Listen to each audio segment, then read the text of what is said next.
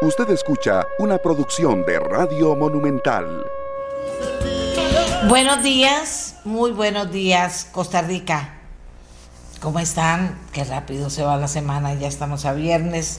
Bueno, pero con mucho trabajo y eso es importante. Un país tiene que trabajar, tiene que moverse, tiene que generar empleo también un país para que las cosas caminen bien, porque en este momento tenemos un tema de empleo importante o de desempleo importante que resolver, que tiene que ver con muchas cosas de las que vamos a hablar hoy en este programa. Por otra parte, eh, decirles que una candidata sorpresa para la Defensoría complica elección de aspirante apoyado por el oficialismo. Estamos hablando de Katia Rodríguez, exdirectora de Migración y funcionaria de la, de la Defensoría, propuesta por dos diputados del PLP, eh, del Liberal Progresista, y de eh, señor Ulate, que permanece ahí en su candidatura apoyado por el oficialismo. Bien, eso por una parte. Por otra parte, eh, tenemos que, y vamos a dedicar un tiempo importante hoy en el programa para conversar sobre la ruta de la educación. ¿Por qué? Porque ayer se presentó la ruta de la educación por parte de la ministra, eh, que plantea, dice la ministra, un nuevo abordaje basado en el ciudadano que queremos que el sistema educativo forme y propone, entre otras cosas, propone formar personas con competencias que le permitan una ciudadanía responsable y solidaria, un empleo digno y una adecuada preparación para la vida. También anunció, entre varias cosas, una prueba estandarizada digital al inicio y al final de curso en Costa Rica, que es la apuesta que hace el Ministerio de Educación Pública para sustituir las pruebas FARO anunciada, esta prueba eh, estandarizada, anunciada por la ministra de Educación, Caterina Müller, en la presentación de la Ruta de la Educación 2022-2026. Dijo esto y más en esta actividad que contó con la presencia del presidente Chávez. También vamos a tener a la ministra Caterina Müller en el programa para que nos dé datos importantes, interesantes de lo que llamamos, llama en este momento el país la ruta de la educación y que ayer preguntábamos en el programa cuándo tendremos noticias. Bueno, ya es una forma que plantea, con un contenido, pero una forma que plantea el Ministerio de Educación de lo que vamos a hablar hoy. Eh, también vamos a conversar en este programa de que el ICE y la Cámara de Generación Distribuida firman un protocolo para facilitar la instalación de redes distribuidas. ¿De qué estamos hablando? Es una buena noticia. Y otra noticia buena para los que les gusta mucho el pan, reducción significativa del precio del pan musmani. ¿De qué se trata? Bueno, las causas principales serían la reducción del impuesto al IVA y una mejora en las condiciones del mercado global del trigo, pero les vamos a contar en este programa. Eh, decirles entonces nada más, lo más importante eh, que tenemos para hoy, además está el tema de una, eh, de una situación muy dura en, Punta Leona, que se vinieron unas edificaciones importantes el día de ayer. Tenemos también que en Parrita se ha localizado gripe aviar en gallinas caseras y está Senasa muy involucrado trabajando en esta situación de la que ya habíamos hablado en el programa en su momento. Recuerdan ustedes, hablamos ampliamente del tema. Eh, vamos a ver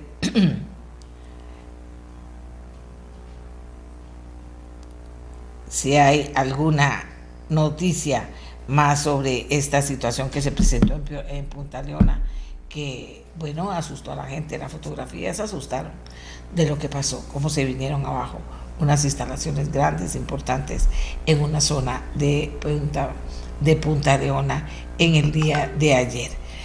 Eh, ahora vamos a hablar del primer tema, si les parece, de una vez, porque es un tema bien interesante. ICE y la Cámara de Generación Distribuida firmaron un protocolo para facilitar la instalación de redes distribuidas.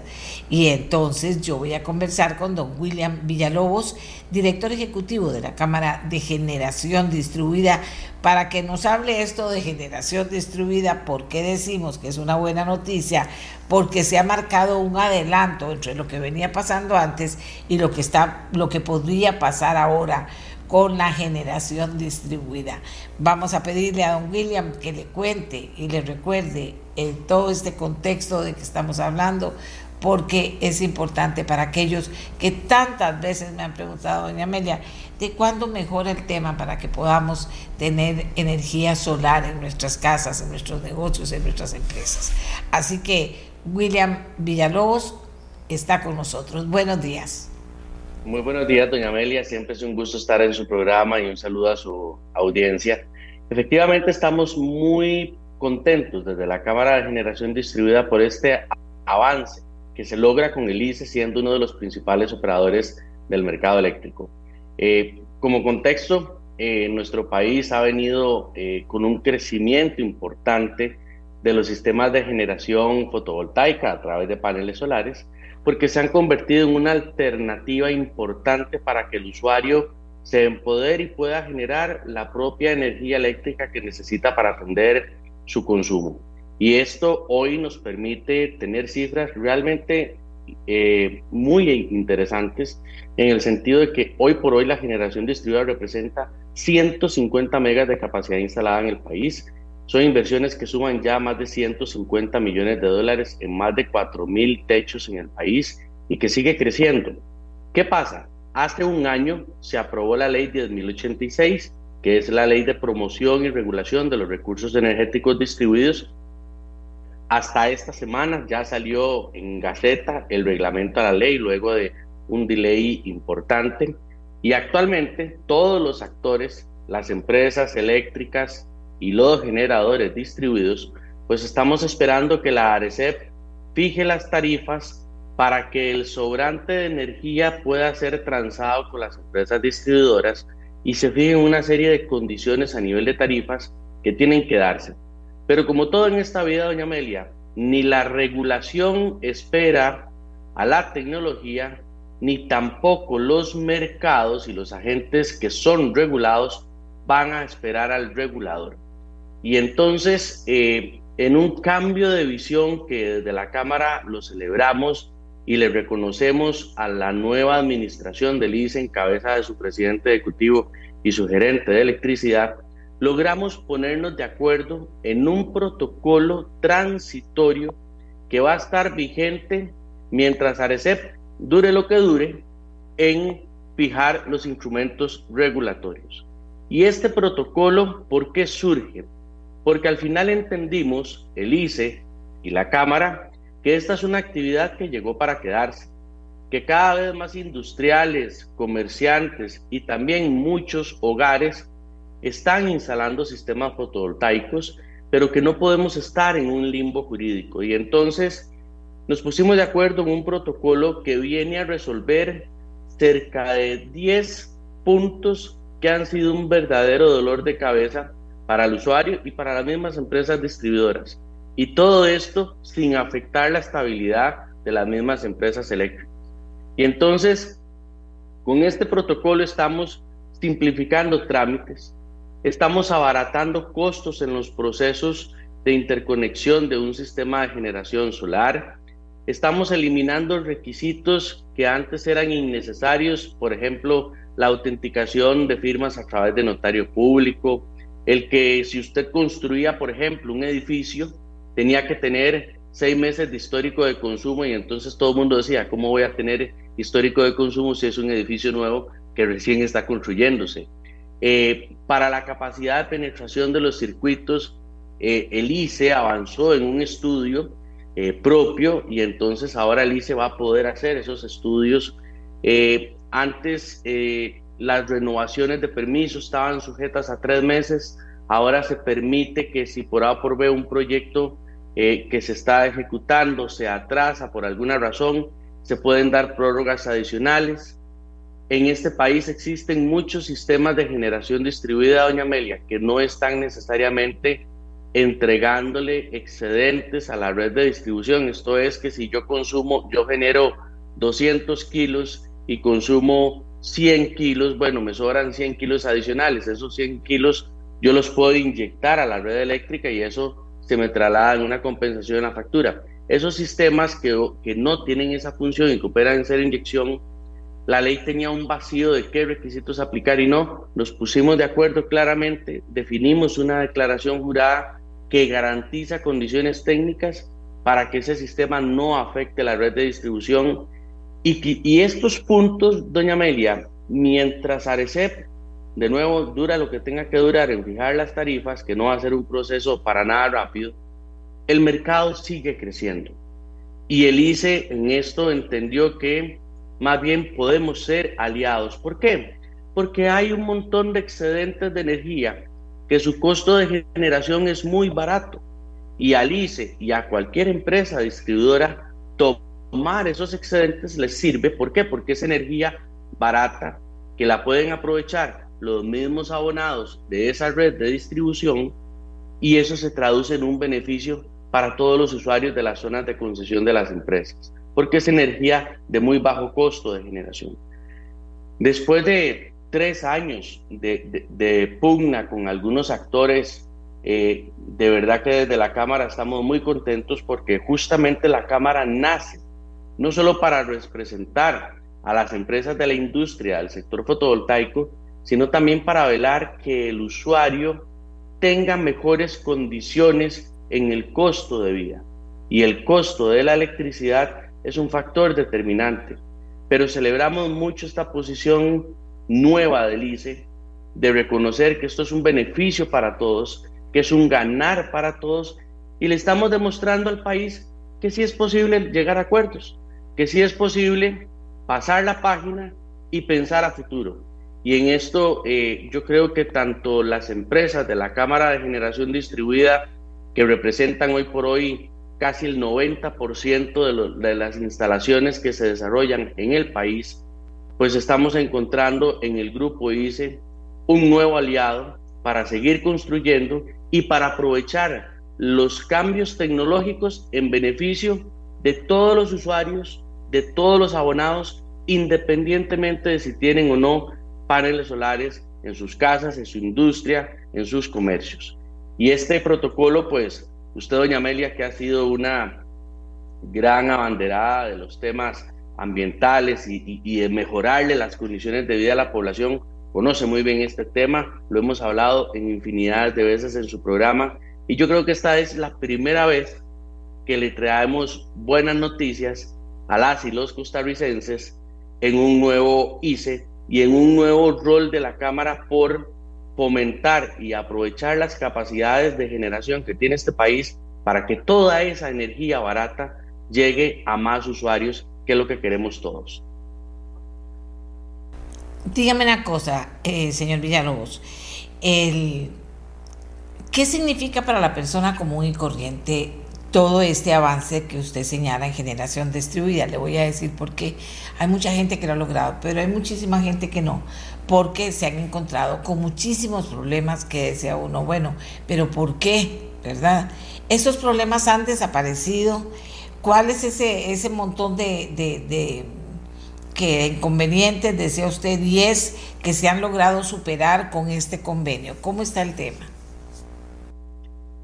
Vamos a ver, eh, Ciertamente con la publicación de esta ley de la 10.086 se abre una posibilidad que antes no teníamos y es que cada kilovatio generado en el techo de un hogar o de un comercio que ese comercio no utiliza, yo se lo voy a poder vender a la empresa distribuidora eléctrica.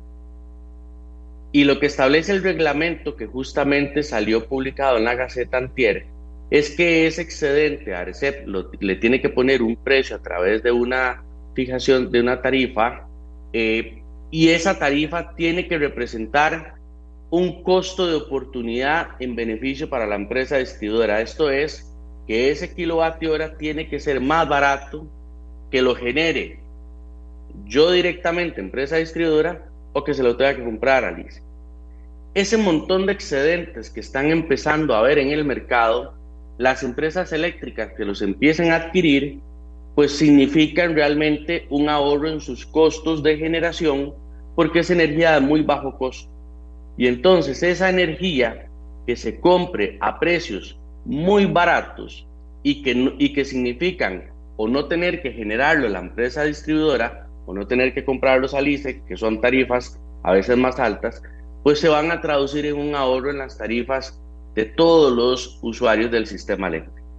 Pero también la ley vino a resolver muchos problemas con la figura que eran aquellos sistemas que operaban en modalidad de cero inyección. Esto es que detrás del medidor eléctrico, lo que yo ponga hacia adentro de mi casa, siempre que no interactúe con la red eléctrica, pues estos sistemas, que son los que más han crecido en el país, porque los circuitos estaban saturados y demás, pues ahora solo tienen que cumplir un solo requisito, que es presentar una declaración jurada en donde un profesional, un ingeniero eléctrico y acreditado ante el pues tiene que garantizarle a la empresa distribuidora que ese sistema de generación distribuida está bien instalado, respeta las normas de seguridad y calidad nacional y a la empresa distribuidora solamente se le informa, no se le pide permiso. Eso quedó en la ley, eso quedó en el reglamento y eso es bueno para todos.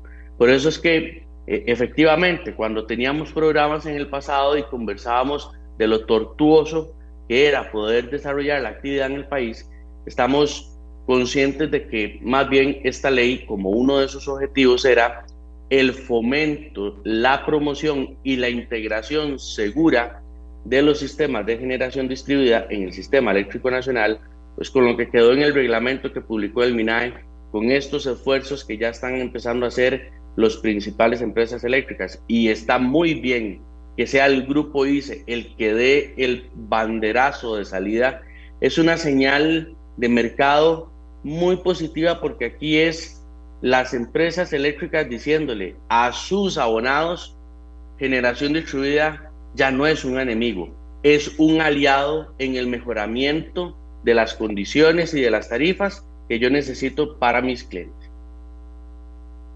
Dice aquí una persona, buenos días, una consulta. ¿Cuánto tiempo tiene ADECEP para fijar esos precios de transferencia de energía? Lamentablemente, doña Amelia, eh, lo, peor que hay, que puede suceder es cuando no hay plazo y no hay tiempo. Eh, en el transitorio de la ley, el plazo a ADECEP se le vence ya ahora el primero de febrero. Eh, efectivamente, ADECEP no va a poder cumplir con ese plazo eh, ya la consulta pública se celebró hace una semana y piquito, se celebró la audiencia pública, ahora viene un proceso donde se tiene que revisar lo que dijeron los distintos actores en la audiencia pública, eh, si hay modificaciones sustantivas o de fondo a lo que dijeron las personas en la audiencia pública, eso tendrá que ir a una nueva audiencia pública. Y después viene un proceso en donde ya una vez la metodología tarifaria se aprueba, viene un proceso que le corresponde a la Intendencia de Energía, que es la fijación de esa tarifa. Y eso también toma su tiempo.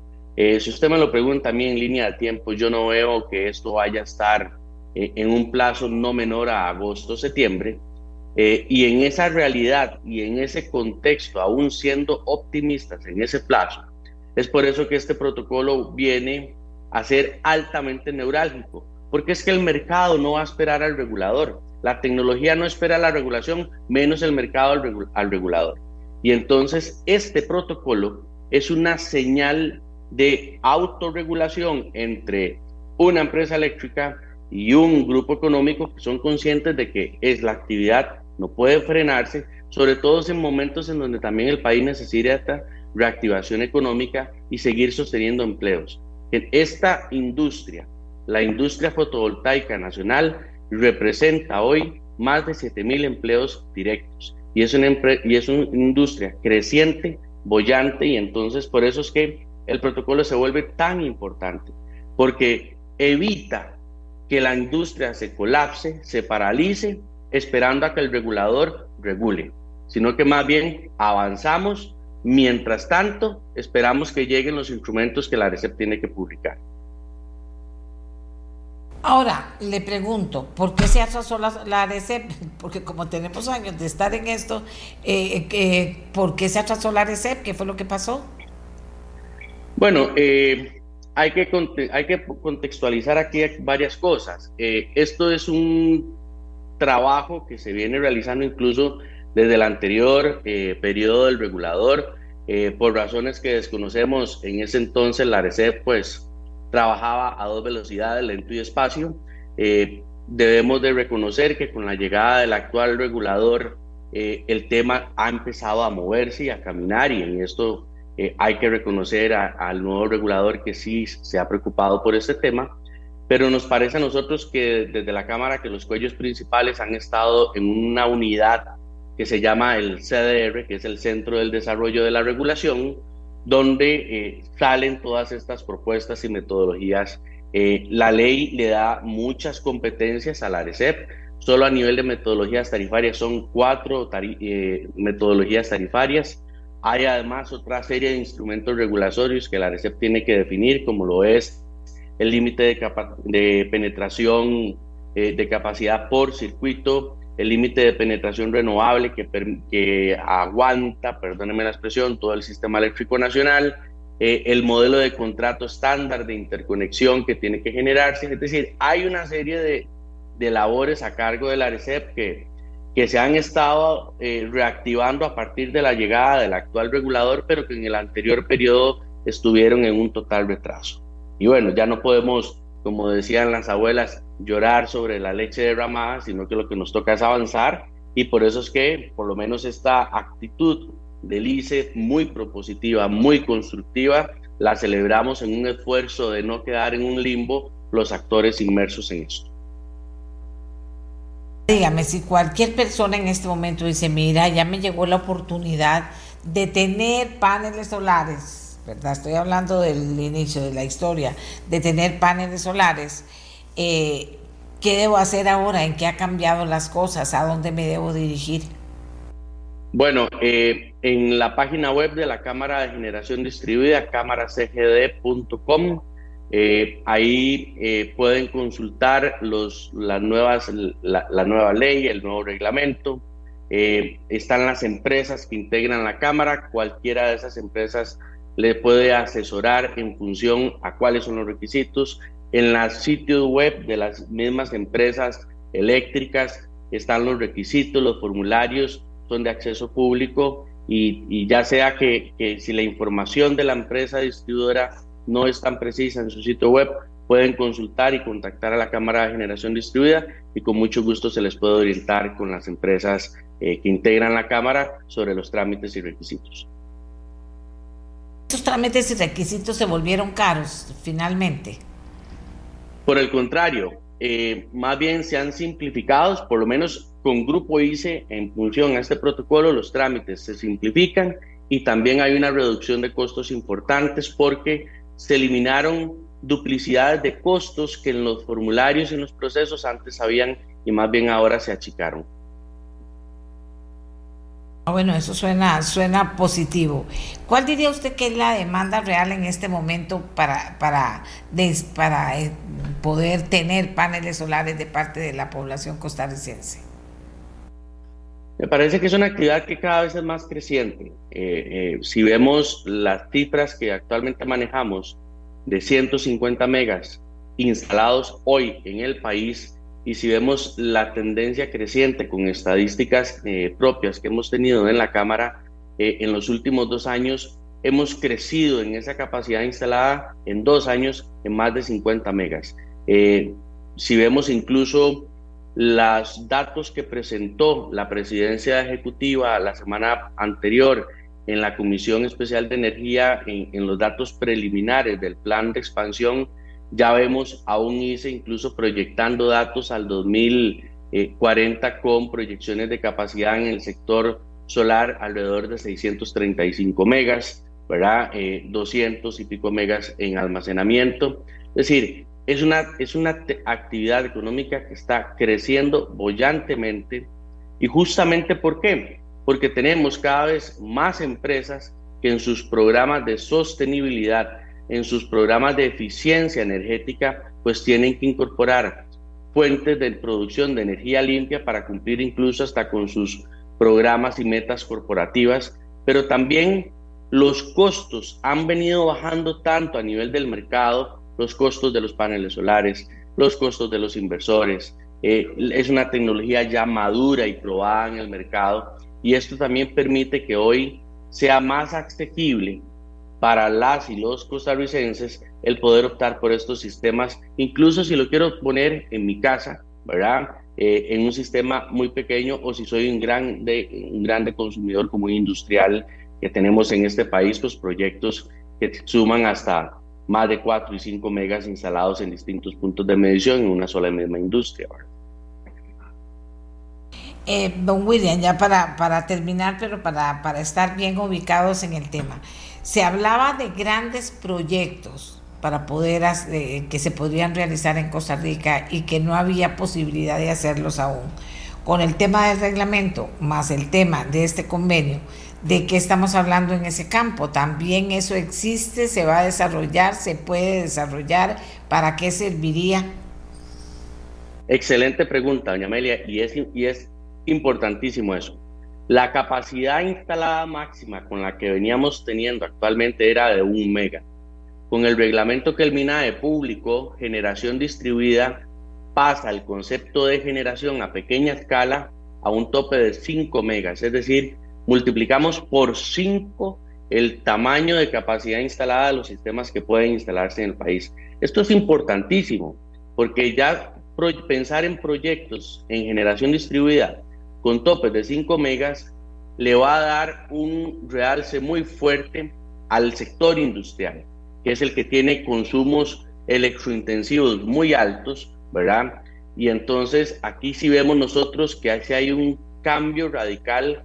¿Por qué? Porque ya la mayoría de proyectos que se venían instalando en algunos sectores más robustos en el país comenzaban a partir de 500, 600 kilovatios, ¿verdad? En capacidad instalada, pero teníamos el tope de un mega. Entonces eran proyectos que quedaban en algunos casos muy ajustados. Ahora tenemos 5 megas de capacidad instalada y esto es realmente un cambio significativo.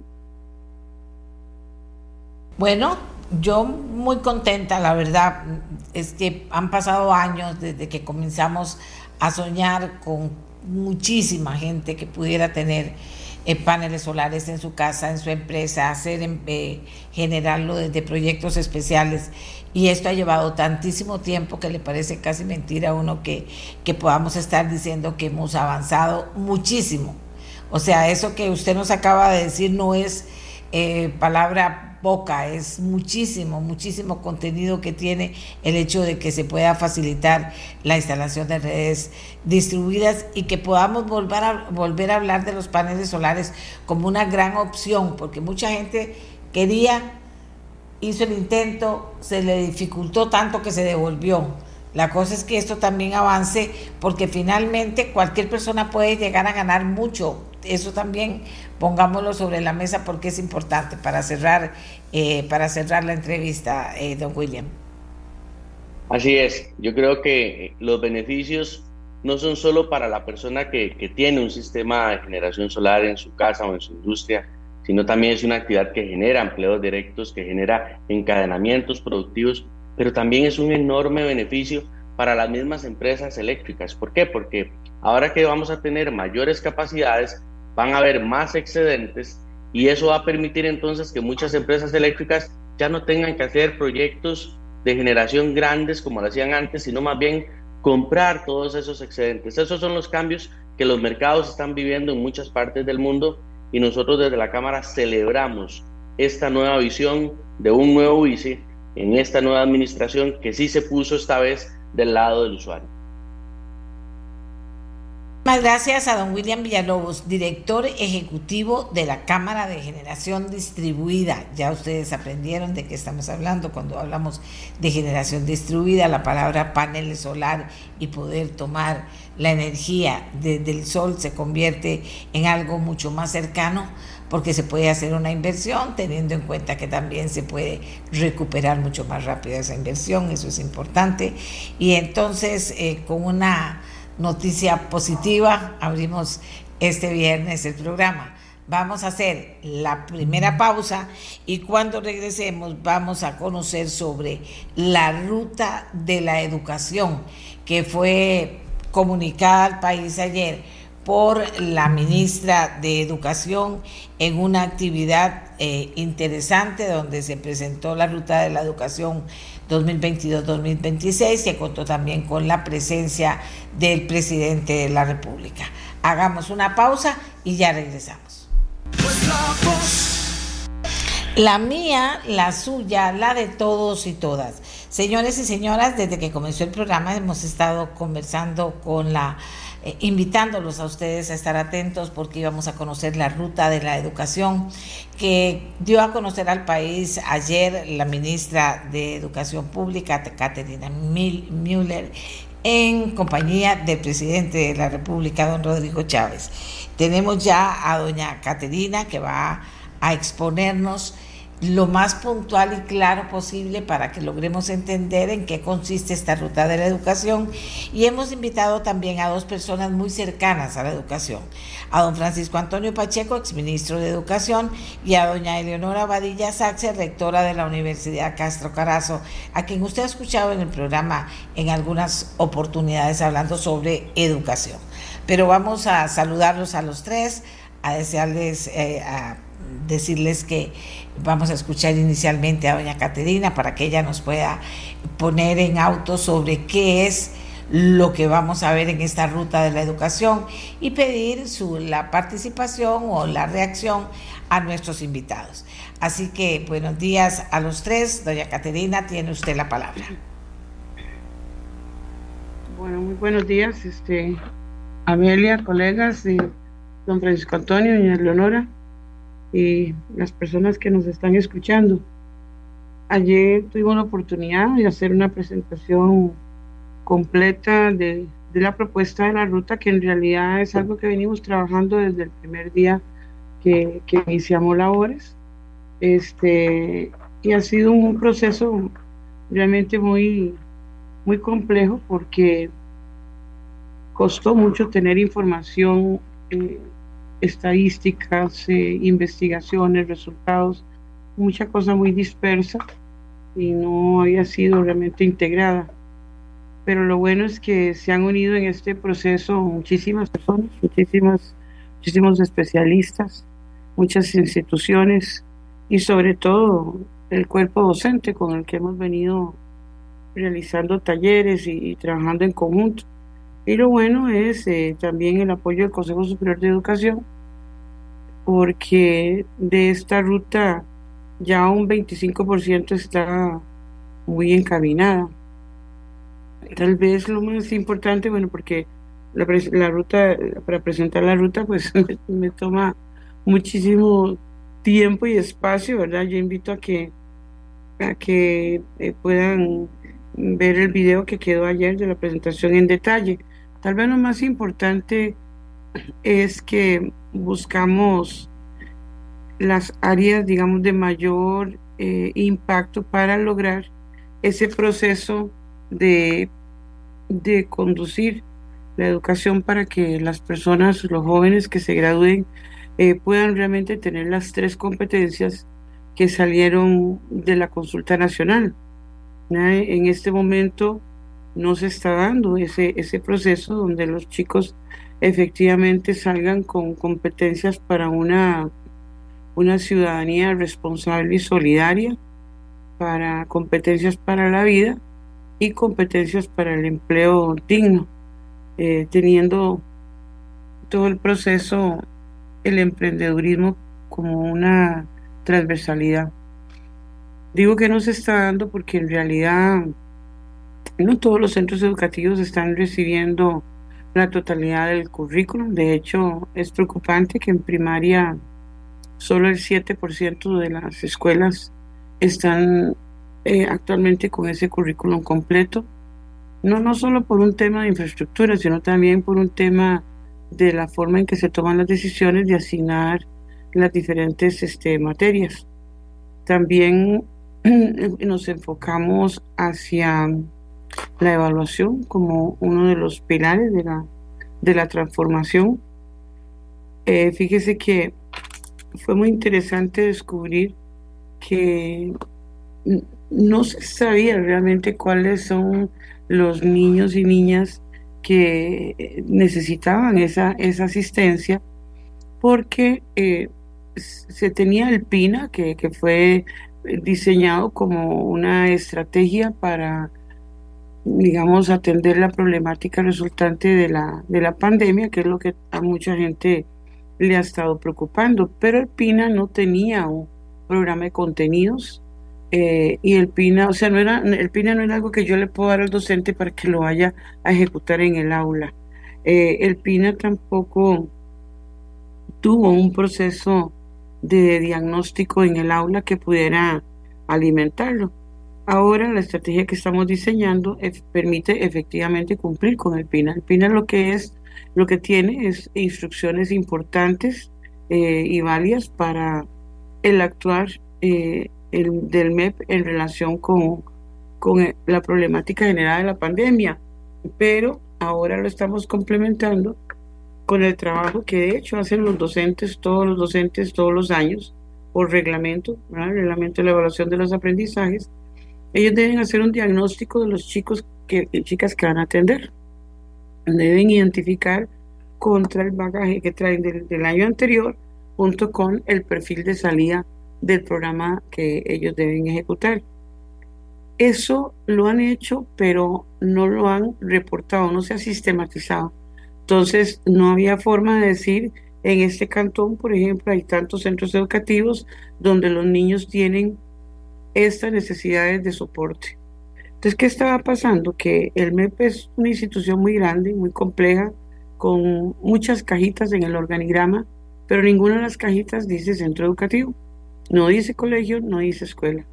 Entonces ahorita lo que estamos haciendo es, con bases en ese diagnóstico que está haciendo el docente en el aula, lo va a reportar, lo vamos a poder procesar y vamos a poder identificar aquellos centros educativos que necesitan asistencia en determinada área. Entonces nosotros tenemos un grupo grande de asesores eh, de diferentes materias, de diferentes áreas, que están a nivel regional y que están a nivel central y lo que queremos es que ellos se focalicen en brindar la asistencia según las necesidades que nos indiquen los docentes. Entonces el docente va a sistematizar ese diagnóstico y va a hacer el plan de recuperación. El mismo docente hace su plan de recuperación para su grupo de estudiantes.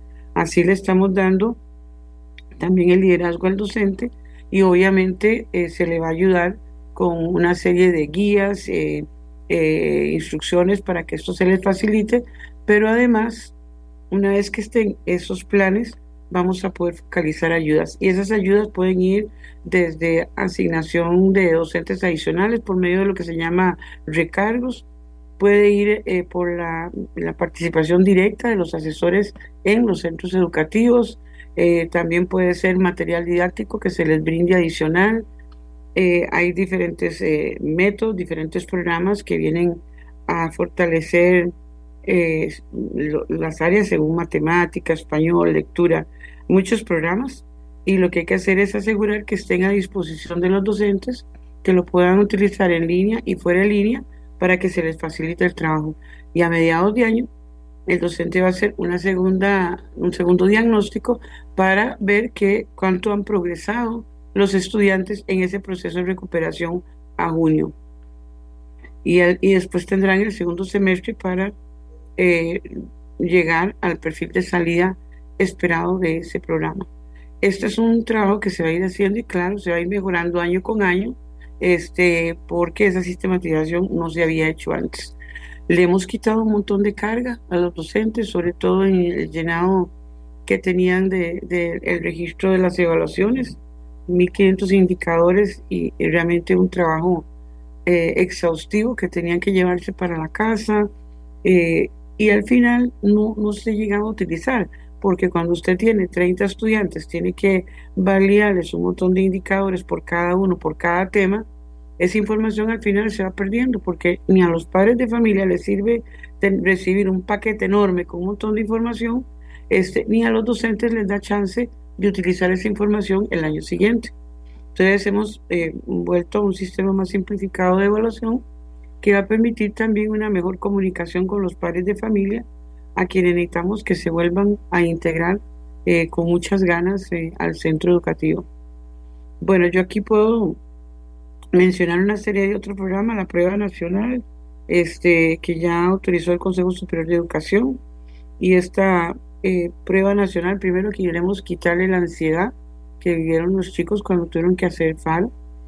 creo que el manejo que se hizo no fue el más adecuado y, hubo una, una, confusión realmente en lo que son los factores asociados que se estaban solicitando. En, la mayoría de los países se usa eh, pedir los factores asociados porque eso le permite a uno ir identificando niños que están con mayores necesidades, eh, mayor pobreza y poder reforzar la asistencia para ellos. Lo que pasa es que, bueno, se debió haber hablado con los padres de familia y que entendieran eh, qué era lo que se estaba preguntando y para qué. Esta prueba que se va a lanzar no tiene factores asociados, hay otros mecanismos eh, para identificar eh, necesidades de pobreza y pobreza extrema. Este, la prueba se va a concentrar directamente en, en ver cómo están los alumnos, pero más que eso, va a servir también como un parámetro para el mejoramiento de la calidad de la educación, porque se va a medir el inicio del año contra el fin de año. El inicio del año es solo para saber cómo están los estudiantes en relación con ese perfil deseado y ver qué cosas hay que reforzar. Recordemos que esta prueba es para el proceso de graduación, finalización de primaria y secundaria. Son solo esos niveles que la, que la van a realizar y al final la prueba va a tener sí una contribución a la nota del, del estudiante. También se están reforzando eh, todos los temas de, recursos eh, didácticos para, para apoyar al docente en ese proceso de la, de la relación metodológica. Ayer yo mencionaba que me preocupa mucho cuando yo voy a un centro y lo que veo es los estudiantes en fila viéndose las espaldas y solamente interactuando con el docente. O sea, ya hoy día hay muchísimos mecanismos para que la, la, educación pueda ser más atractiva, más divertida, eh, pueda tomar en consideración eh, el desarrollo de la niñez. Los niños también necesitan eh, poder tener esa, esa ilusión, esa fantasía, esos sueños. Eso hay que incorporarlo nuevamente y, y reforzarlo. Tenemos también la gran preocupación con los estudiantes de secundaria que muchos están dejando de estudiar. Eh, muchas veces ellos sienten que lo que están aprendiendo no les es útil. Este, y hay que, hay que, hay que tratar de que ellos puedan entender en qué les sirve y podamos este, eh, también eh, introducir elementos que les permitan sentir que esa enseñanza les va a ser útil a lo largo de, de, su vida y que es muy importante que la tengan no solo para poder continuar estudiando sino también para poder tener eh, empleo digno, ¿verdad? Hay muchos elementos que, que no da chance, digamos, de tocar, como la educación especial, este, como el, el, tema de las discapacidades. Eh, muy brevemente ayer tocábamos la educación de los niños en centros de cuidado, eh, el refuerzo de, de, la educación preescolar, que fue una de las cosas que, que más insistió la OCDE que reforzáramos, ¿verdad? porque justamente la idea de que los niños que ya empiezan primer grado vengan con esa con esa estimulación y esa ya ese relacionamiento que, que deben tener los niños. Y tal vez una gran preocupación y que ya está reconocido a nivel mundial ha sido de que nos preocupó mucho que los niños volvieran rápido a sus clases, a matemáticas, y, el currículum sí es muy importante y, y no debe haber vacíos, pero la parte emocional del desarrollo emocional de los niños es igual de igual importancia y por eso estamos introduciendo una serie de elementos dentro del proceso de, desarrollo de, la educación para por un lado lograr eh, que ojalá todos los docentes puedan eh, tener un buen manejo del tema de la autoestima. Es importante es muy importante que los chicos tengan una buena autoestima. Un chico con autoestima no se deja hacer bullying porque no, no recibe la parte negativa. Eh, un chico que tiene buena autoestima no cae en el tema de las drogas, no lo necesita, porque tiene firmeza, cree en sí mismo, eh, sabe para dónde va. Y en ese sabe para dónde va estamos introduciendo un trabajo eh, con lo que nosotros llamamos el proyecto de vida, un proyecto de cada estudiante, para que puedan ir en el proceso, ¿sabe? desarrollando quién quieren ser, eh, quién quiere ser, porque uno no, no puede solamente pensar en qué trabajo quiero tener, uno tiene que pensar si me gusta tocar el violín, si quiero ser poeta, eh, qué personalidad tengo. Ahí se van viendo cosas como por ejemplo la necesidad de, manejar eh, la ansiedad, la necesidad de manejar el, el enojo. Muchos de los problemas que tenemos es porque a veces la gente está como una hay que hacerse con limón, su eh, por, por cosas que no son que no son relevantes y termina generando una crisis. Entonces el poder tener control de sí mismo es una clave de la, de la autoestima. Así que eso es un tema que vamos a, a reforzar. Ya con Colipro vamos a iniciar las primeras capacitaciones, material didáctico que se va a poner disponible para, para los docentes.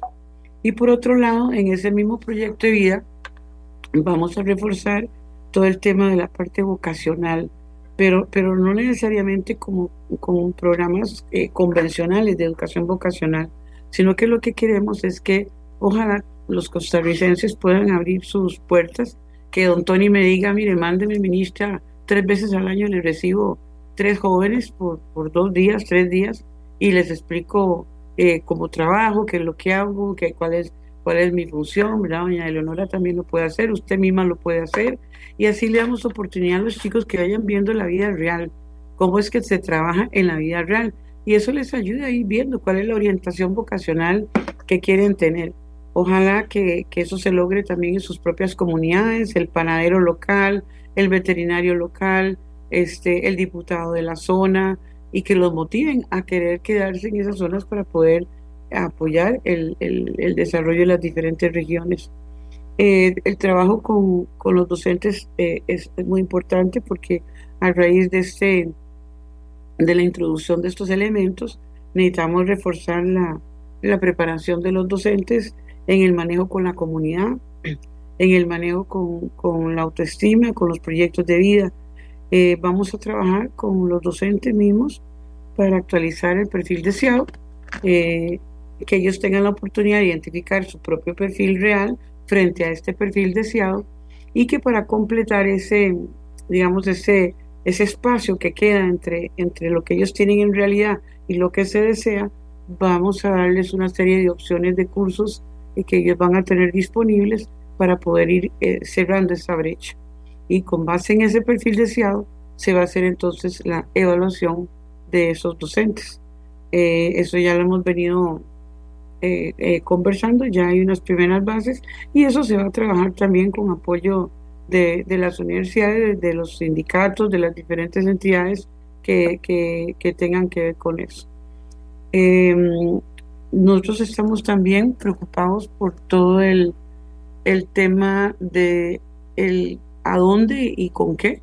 Este tema de la infraestructura, ya por suerte, ayer yo presenté el plancito que tenemos para la atención de, de las órdenes sanitarias, muy complejo, porque las órdenes sanitarias las, da el Ministerio de Salud eh, y realmente si uno no tiene una buena descripción y una buena identificación de las situaciones de los centros educativos, es muy difícil tomar decisiones y no había un inventario eh, integral eh, que nos permitiera saber cómo está la escuela desde el punto de vista de infraestructura, necesidades de mobiliario, la condición espacio físico. Eh, ahora no solo se necesita ese, ese diagnóstico, sino que hay que enviar especialistas para ver la parte estructural, la parte eléctrica, o sea, hay muchas cosas que hay que ir a ver en sitio con, con especialistas para ver efectivamente cuáles son las condiciones de ese centro. Eh, la parte de la infraestructura es una de las grandes preocupaciones porque evidentemente cuando los niños están en un salón de iglesia o están en, en un espacio que no es seguro, pues obviamente eso tiene una incidencia eh, grande en el aprendizaje. Lo que pasa es que, claro, hemos corrido para identificar proyectos asociados para los diferentes centros, eh, pero no es una cosa que se puede resolver en tres o cuatro meses. Eh, descubrimos en, en, la Caja Única del Estado más de 95 mil millones de colones asignados a las juntas, pero que tenían, muchos tenían algún tipo de nudo que estaba impidiendo que se avanzara. Por ejemplo, que el terreno no estaba a nombre del MEP, sino de, de, alguien que lo donó o, o, de la municipalidad. Ese es un trámite que se lleva su ratito, pero hay que corregirlo para que todos los terrenos estén a nombre del, del MEP. De igual manera, había eh, nudos donde faltaba la firma de algún ingeniero, algún arquitecto, ya todo eso se está moviendo y van a haber un montón de proyectos en los cuales las juntas ya van a poder empezar a, implementar. Además de eso, eh, se establecieron los decretos para todo el tema de la tormenta Julia, eh, otro para la vulnerabilidad, o sea, centros con, con riesgo para la vida. Ahí pudimos incluir 38 centros que se están construyendo completamente nuevos. En el de Julia, este, casi 80 centros que van a tener todas las reparaciones y se va a hacer con la Comisión Nacional de Emergencia, de manera que podemos hacer eso con mayor velocidad. Y estamos lanzando el tema de Adopte la Escuela, porque definitivamente hay centros que lo que ocupan es el apoyo local de la familia, la comunidad, del sector privado, y ya tenemos 27 eh, escuelas modelo que han mostrado que ese, ese proceso, esa, ese programa sí funciona y funciona muy bien, bastante bien. Eh, también tenemos la preocupación de la conectividad. Yo cuando llegué aquí descubrí que eh, se había hecho una división de los centros educativos del país, en los cuales se dio 47% eh, a ser atendidos con el ICE y el 53% a ser atendidos con Fonatel Sutel. Esa división eh, sí genera dificultades para nosotros porque queremos tener una única plataforma educativa este, y ahorita digamos eh, eh, los centros educativos están manejados por diferentes entidades, entonces hay cooperativas que manejan un grupo de, de, escuelas, otro, otro grupo que, que, maneja otras escuelas, entonces el lograr unir todo esto en una sola plataforma educativa es un reto muy grande que tenemos por frente y que hay que lograrlo. Más muchos centros que, más de mil centros que tenían, que estaban conectados, pero con un ancho de banda tan pequeñito que no permitía el acceso de parte de los docentes y estudiantes para efectivamente utilizarlo para reforzar el proceso de enseñanza-aprendizaje.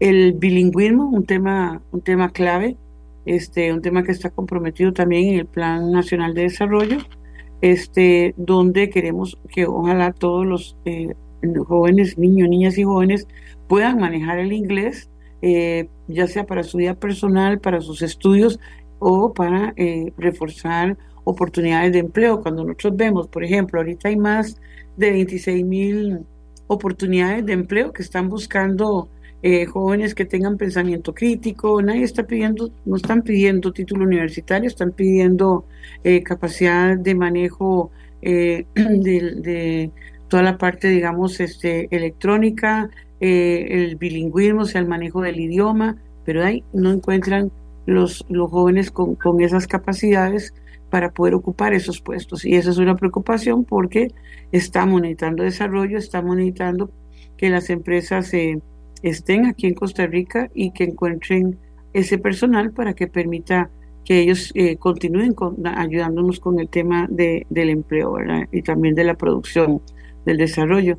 Así que el bilingüismo es algo que vamos a reforzar y ahorita cuando uno piensa en que hay que capacitar a los docentes para que esos docentes a su vez capaciten a los jóvenes, necesitamos buscar un mecanismo de refuerzo porque eso se lleva sus varios años.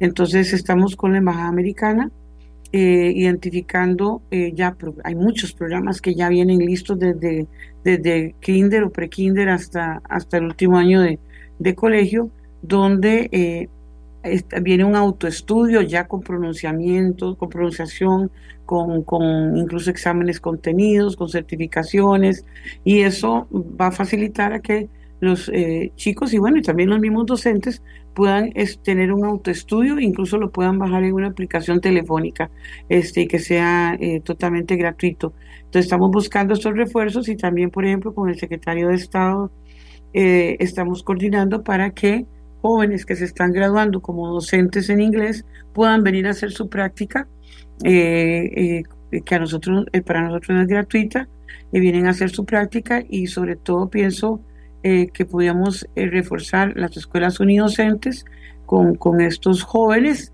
que residen en el lugar, tienen ese, esa experiencia práctica y el solo, la sola interacción en, ese centro educativo va a ayudar a que los chicos con naturalidad adquieran eh, las capacidades para, para, para, el inglés. Eh, también eh, está toda la temática de los servicios que nosotros damos a los estudiantes en el sentido de alimentación, transporte, las becas. Estamos reformando la forma en que se dan esos tres servicios. por ejemplo, no había un reglamento de transporte, eso hay que regularizarlo. Eh, ayer el viceministro explicó en la conferencia prensa que vamos a, tomar control sobre la calidad de los buses, de los servicios que se están dando, este, quienes pueden utilizar esos servicios. A veces viene un bus prácticamente vacío porque la beca ha sido para tres o cuatro niños con tema de pobreza, pero los niños que están ya no, tal vez no están en ese nivel de pobreza, pero están un poquitito cerca, también pudieran usar ese, ese transporte porque el transporte va en esa ruta. Entonces estamos revisando todo eso, la gran preocupación que tenemos con respecto a la alimentación de los niños.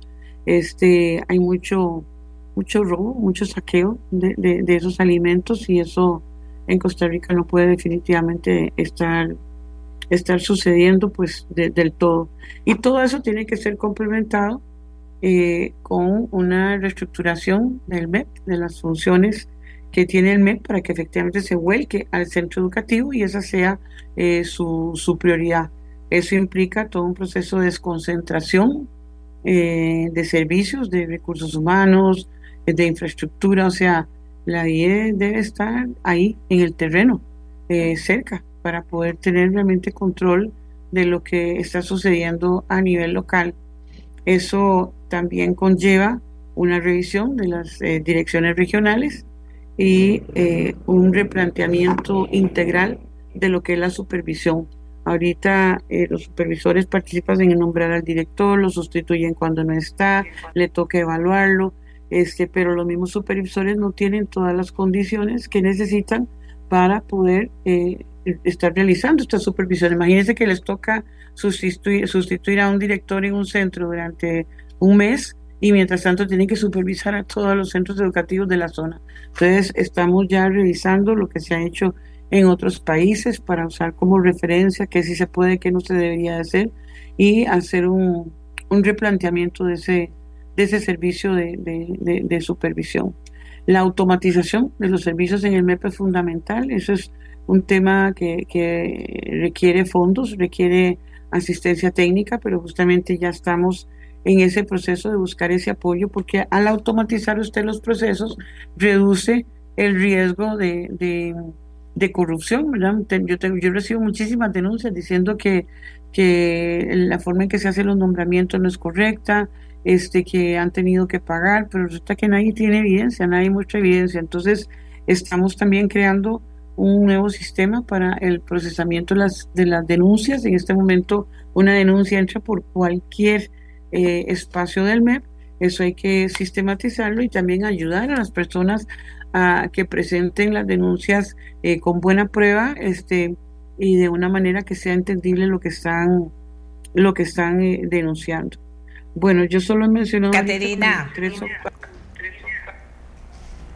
toda la semana con todo el detalle, todo lo que hemos estado trabajando, ¿verdad? Claro, eh, no he querido interrumpirla porque la verdad es que le hemos pedido eh, en muchas oportunidades que nos diga qué visión tiene, qué quiere hacer y cómo lo quiere hacer.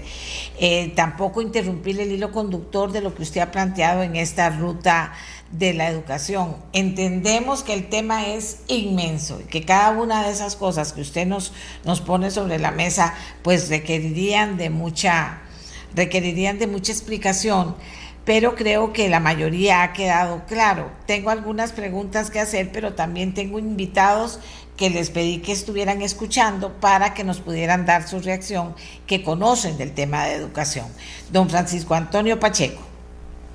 Eh, muchas gracias, Amelia. Un saludo para eh, la señora ministra y para Eleonora, quien conozco muy bien, tiene gran competencia en materia educativa. Eh, yo primero quiero felicitar a la ministra y al Consejo Superior de Educación porque me parece que han retomado algunas cosas que son esenciales para la vida educativa y que tienen que ver sobre todo con la evaluación. El restablecimiento de las pruebas estandarizadas representa un paso adelante eh, seguro y claro. Em, creo que es muy interesante la idea además que han añadido, em, que ha añadido la señora ministra, de hacer unas pruebas de diagnóstico iniciales y contrastarlas con las pruebas eh, finales. Eso me parece a mí que eh, nos va a permitir o le va a permitir al país navegar con mucho más seguridad en el campo educativo. Dicho esto, mm, agrego una segunda cosa. La señora ministra dijo, y tiene toda la razón, que el ministerio es de una complejidad enorme. Y mover el ministerio, mm, lo sé por experiencia, es algo muy difícil. Em, muchos de estos ideales eh, que se manifiestan, eh, plasmarlos en realidad, convertirlos en realidad, es un proceso de gran dificultad. Em, me da pena como sugerirle cosas a la señora ministra porque quién es uno para eh, hacerlo, pero yo le sugeriría que se concentre en unas muy pocas cosas esenciales. La primera vez, la única vez que la oí eh, directamente intervenir en una actividad en la Universidad Católica, eh, mm, me causó buena impresión que usó, hasta donde recuerdo, unos términos que coinciden con los principios que animaron mi gestión, y es volver a lo esencial, volver al aula, eh, concentrarse en algunas cosas fundamentales. Eh, el ministerio mm, se traga a los ministros y los llena de problemas de las más variadas naturalezas. Y si no pone el énfasis en unas pocas cosas muy importantes y que tengan mucho efecto, eh, la gestión tiende a naufragar. Mm, una observación veo la ausencia del tema del conocimiento. Eh, y, eso mm, yo creo que es algo de lo que más ha perjudicado a la educación costarricense. Toda educación seria en todas partes del mundo pone énfasis en los conocimientos. Porque resulta que contrariamente a lo que se cree, los conocimientos no se pueden separar o llevan implícitas eh, la maduración en otros aspectos de la vida. Cuando alguien se prepara para un examen, está demostrando temple para enfrentarse, disciplina para estudiar, eh, sentido de responsabilidad. Separar las dos cosas mm, me parece a mí que es algo que debe evitarse, porque la tendencia es a separarlas. Y yo en ese sentido mm, le sugeriría a la, ministra eh, que ponga mucha atención a este aspecto. Los conocimientos son fundamentales. La memoria es importante. Yo sigo con atención publicaciones sobre educación y muchos grandes especialistas reivindican el papel de la memoria que en Costa Rica se ha despreciado. Las competencias para la vida, las competencias para la ciudadanía, eh, no se dan en abstracto, se dan dentro de una formación rigurosa. Em, yo también quisiera hacer una mención a una idea interesante que la ministra ha planteado en días anteriores y que está recogida en los documentos que alguien me los envió, pero apenas los pude ojear porque en conjunto los documentos que presentaron ayer, eh, no sé, se acercan a las 100 páginas. Eh, pero me pareció interesante esa idea de una forma de, de, salida de la educación para quienes no la han completado ligado a competencias laborales. Me parece que sí debería separarse del título de bachiller propiamente dicho eh, que se obtiene por los medios normales, incluso para no desmoralizar a quienes lo han obtenido y lo están obteniendo. Eh, me parece que, que, es un trabajo, una idea mm, importante. Todo eso hay que irlo analizando sobre la marcha. Hay que irlo viendo, hay que ir viendo cómo fructifica. Eh, cómo se rectifica, porque la vida nos enseña a ir rectificando eh, en el camino. Y bueno, esas serían básicamente las observaciones que haría. Una última sobre la conectividad. La conectividad de la que se habla tanto es una carretera vacía.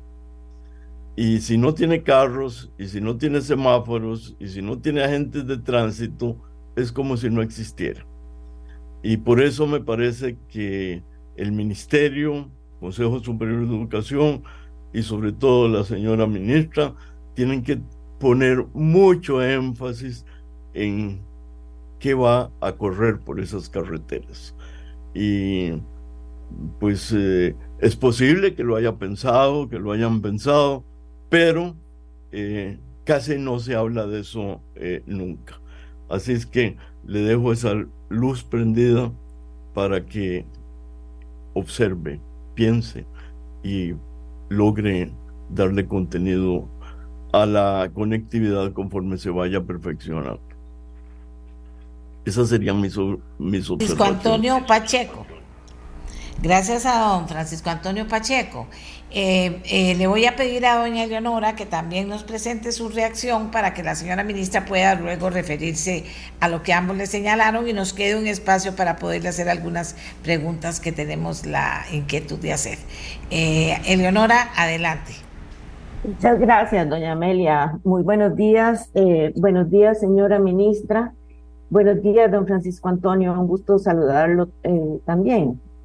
Antes de entrar eh, específicamente a ver algunos aspectos de la ruta 2022-2026, yo quiero hacer un recordatorio, y es que la educación tiene que ser una política de Estado, y que en ese contexto se debería enmarcar la propuesta de gobierno, que es lo que nos está eh, convocando el día de hoy. Em, lamentablemente en Costa Rica no tenemos una política de Estado. Em, eh, que la educación sea considerado un, asunto de Estado. Es decir, que cuando el presidente ayer nos llama a colaborar con esta ruta, eh, no debemos olvidar que queda una tarea enorme y pendiente que nos corresponde asumir como país. Eh, y es ver cómo vamos a considerar la educación como una política de Estado. Ya hay varias propuestas en ese sentido y hago un llamado a no olvidar que esa tarea es urgente, además de lo titánico que está proponiendo la señora ministra. Mm, voy a referirme a una eh, propuesta en particular que, coordinaron eh, Roberto Artavia y Miguel Gutiérrez y que creo que ahí se pueden eh, encontrar muchas ideas de cómo avanzar hacia una política de Estado en este caso en particular, yo creo que la ministra hace muy bien en circunscribir su proyecto al cuatrienio 2022-2024. La tarea que se ha propuesto es enorme, es muy integral y personalmente siento que la política de Estado no puede ser ni propuesta ni liderada por un gobierno porque entonces va a generar muchas objeciones debe ser eh, una propuesta que eh, trascienda un, gobierno. Además, eh, lo que está proponiendo la ministra es enorme, es muy integral. pero es grandísimo y no creo que pueda además dedicarse a ver cómo tenemos una visión de más largo plazo. Em, yo quisiera aclarar, señora ministra, que cuando digo la ministra me refiero a usted, pero también me refiero a un gran equipo dentro y fuera del MEP que la está apoyando en esta tarea. No, no quisiera eh, dejar invisibilizado que hay una, una gran, ha habido una gran consulta, por una parte, y por otra parte tiene gente que la está apoyando este, con las manos en la masa, arremangándose y también eh, enfrentando muchas resistencias al interior del ministerio que yo sé que están sucediendo. Por ejemplo, ayer que se presentaba la ruta a, este, educativa 22-24, en un periódico se hace un refrit de una denuncia que se venía haciendo de que el, ministerio va a acabar con la robótica. E, exactamente el día que se va a presentar este, la, la ruta y es eh, un refrito además. Y eh, me llamó mucho la atención que su presentación, ministra, usted lo desmintió. Pero entonces no solo tiene que estar eh, enfocados a proponer, a ver cómo hacen para llevar adelante esto, sino que también sabemos que hay una gran resistencia. Y en ese sentido yo creo que todas las alianzas de ONGs públicas y privadas eh, nacionales e internacionales que usted ha buscado, que ustedes han buscado, es una forma para poder eh, realizar esta gran tarea que tiene este, que tienen por delante. Yo quiero eh, reconocer que el trabajo que usted y su equipo han hecho es muy serio, muy fundamentado y contiene aspiraciones, además de válidas, eh, muy necesarias.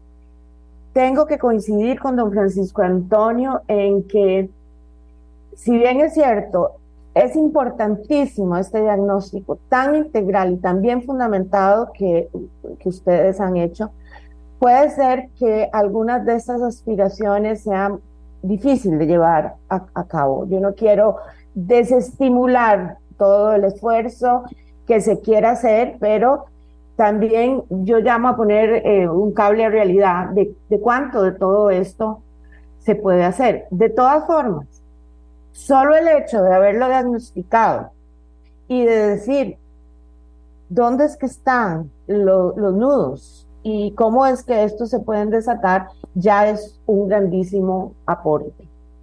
Eh, yo eh, quisiera también eh, señalar que hay alguna mirada hacia cosas que se han hecho en el país y que se están retomando, como dijo don Francisco Antonio, como se dijo ayer en la presentación, ¿verdad? Que hay cosas que para ver adelante y para saltar adelante hay que volver a ver hacia atrás. Y yo en eso estoy de acuerdo, no puede ser que pensemos que de ahora en adelante todo es nuevo. Yo sí quisiera, con todo respeto, recomendar que se buscara en las cosas que ya se han propuesto, ¿por qué no funcionó? Porque puede ser que es que ahora la propuesta sea diferente, pero encontrar ese por qué no funcionó en aquel momento le puede dar luces de dónde están los nudos. Por ejemplo, el bilingüismo es algo que tenemos tan conscientemente asumido, que es una necesidad tan imperiosa, que han habido muchísimos esfuerzos de muchísimos gobiernos desde hace años, eh, desde el siglo pasado. Eh, ¿Por qué no ha funcionado? ¿Qué, ¿Qué es lo que pasa que no nos ha permitido avanzar en ese aspecto? Cuando usted ve bien por su eh, conocimiento internacional sabe que hay países que son las poblaciones bilingües y trilingües. ¿Dónde está? Entonces, revisar un poco las propuestas que se han hecho anteriormente y ver dónde es que está el nudo. Por ejemplo, en las escuelas eh, modelo, eh, en 1993 hubo una propuesta de las escuelas líder. Eh, bueno, ¿qué pasó con esa propuesta? ¿Cómo es igual y cómo es diferente? y, si, y, dónde es que esto eh, se destinó para poder proteger y blindar las nuevas propuestas y que no pase lo mismo. Lo mismo como el centro educativo de, eh, como eje de, la política en el 2008 se hizo una propuesta específicamente sobre el centro educativo de calidad como eje de la política y yo también recomendaría buscar a ver qué pasó, dónde está, por qué, por qué no logramos eh, esas propuestas tan eh, interesantes que hemos hecho. Algo de lo que a mí me, me ha llamado mucho la atención, porque yo, yo quisiera poder comentar todo, pero es imposible, es el asunto de eh, la educación preescolar y la red de cuido. Eh, efectivamente, en el nivel preescolar, este, como decía don Mauro Fernández, es donde deben hacer el impulso que mueva todo el resto del sistema educativo, la formación de la primera infancia es importantísima. Eh, yo creo que es que la red de cuidado tiene una mala traducción, ¿verdad? Creo yo, y que no era red de cuidado, sino red de cuidado. Y se tradujo por red de cuidado, care, ¿verdad? Y entonces se traduce a una cosa como muy operativa, tal vez de cuidar y alimentar a los niños. Yo celebro que eh, usted quiera en esta red de cuidado, déjeme decirle así, este, hacer una intervención del ministerio para dar también eh, otro tipo de atención que requiere la primera infancia y que también quiera eh, reforzar el preescolar. Sí quisiera, con muchísimo respeto, este, y como eh, interesada en el tema, pedir que no se haga una utilización y fragmentación de la educación en la primera infancia. Las competencias y el emprendedurismo no son buena receta para la primera infancia.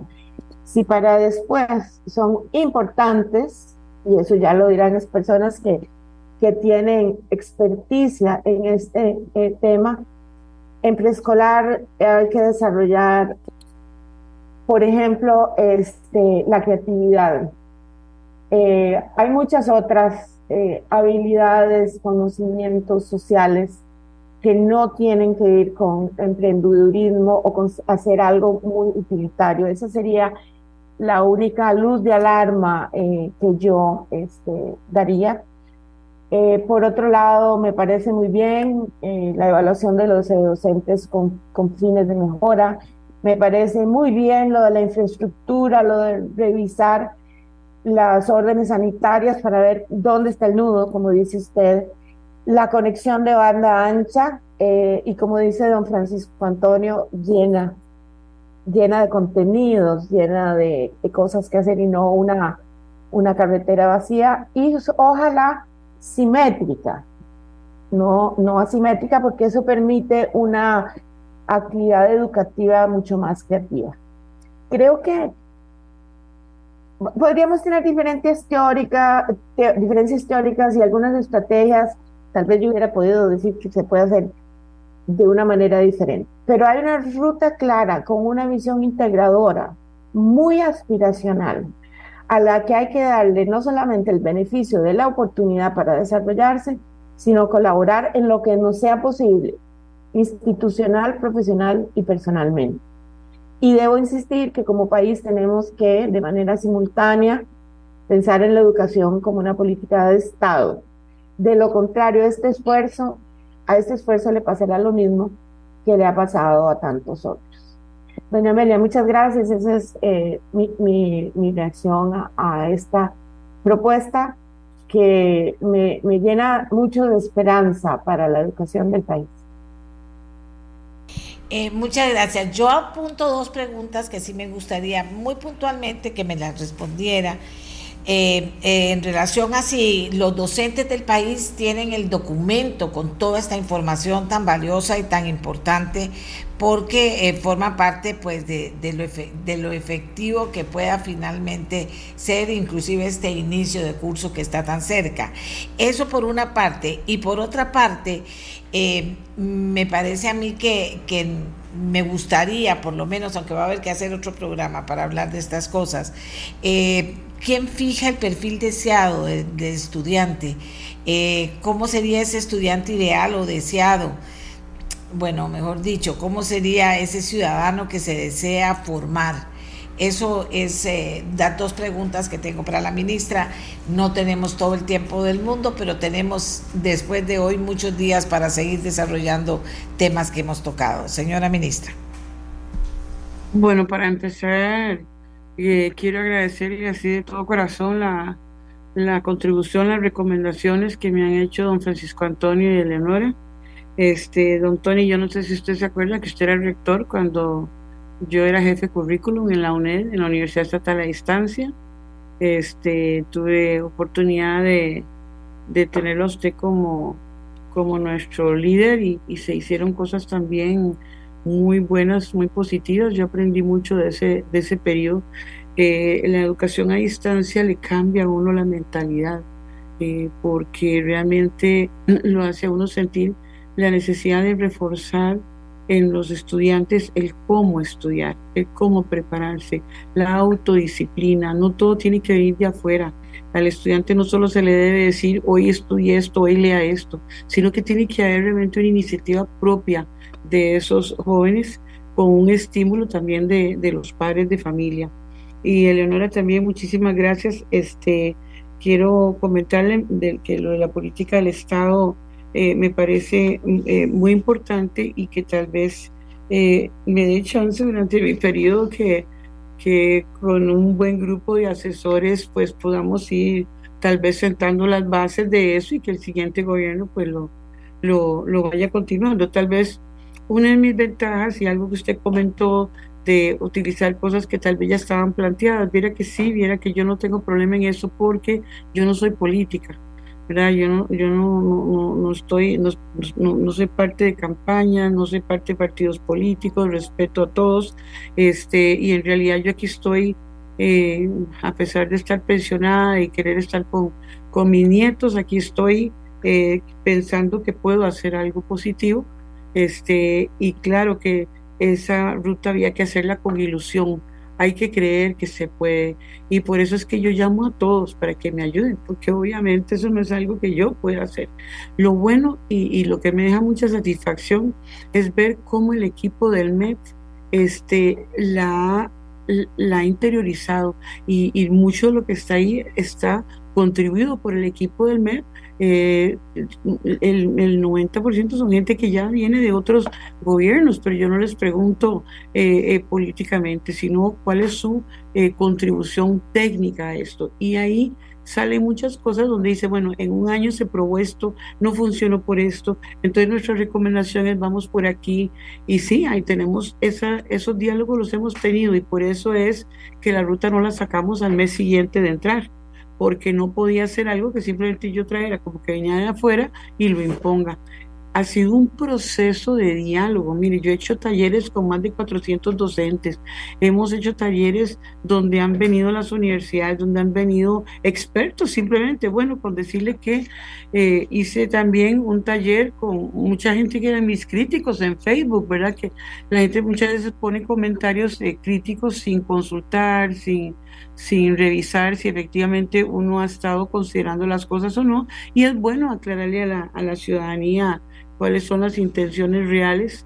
Este, eh, yo no ando buscando salir todo el tiempo en la prensa, ni, ni tengo tiempo de andar rectificando muchas de las críticas que se hacen. Es una pena porque para que nosotros logremos esta ruta, sí necesitamos que la ciudadanía tenga, eh, abra su corazón y se una a este proceso. Y justamente la consulta nacional fue la que nos permitió a nosotros, con encuestas con jóvenes, con esos talleres, eh, con recibir propuestas de expertos, nos permitieran definir esas tres grandes competencias para, para los ciudadanos. Ahora, eh, obviamente que eso todo tiene que ir al perfil de salida de los diferentes programas que se están desarrollando y aquí en el MEP hay una gran cantidad de especialistas. Eh, todos los días voy descubriendo gente con muchísima capacidad que se está integrando al proceso. y que también trabajan con otras, con otros entes como las universidades. Eh, entonces vamos, vamos integrando todas esas propuestas, tratando de seleccionar las que son más realistas, porque como bien dice don, Tony, este, de, tenemos que concentrarnos en aquellas que, aquellas pocas, no, no, no podemos tratar de, de cubrir este, demasiada, demasiadas, eh, eh, eh, digamos, este, opciones, porque también puede ser que, después no se logre. muy importante dentro de todo eso, porque no creo que me dé chance de responder punto por punto.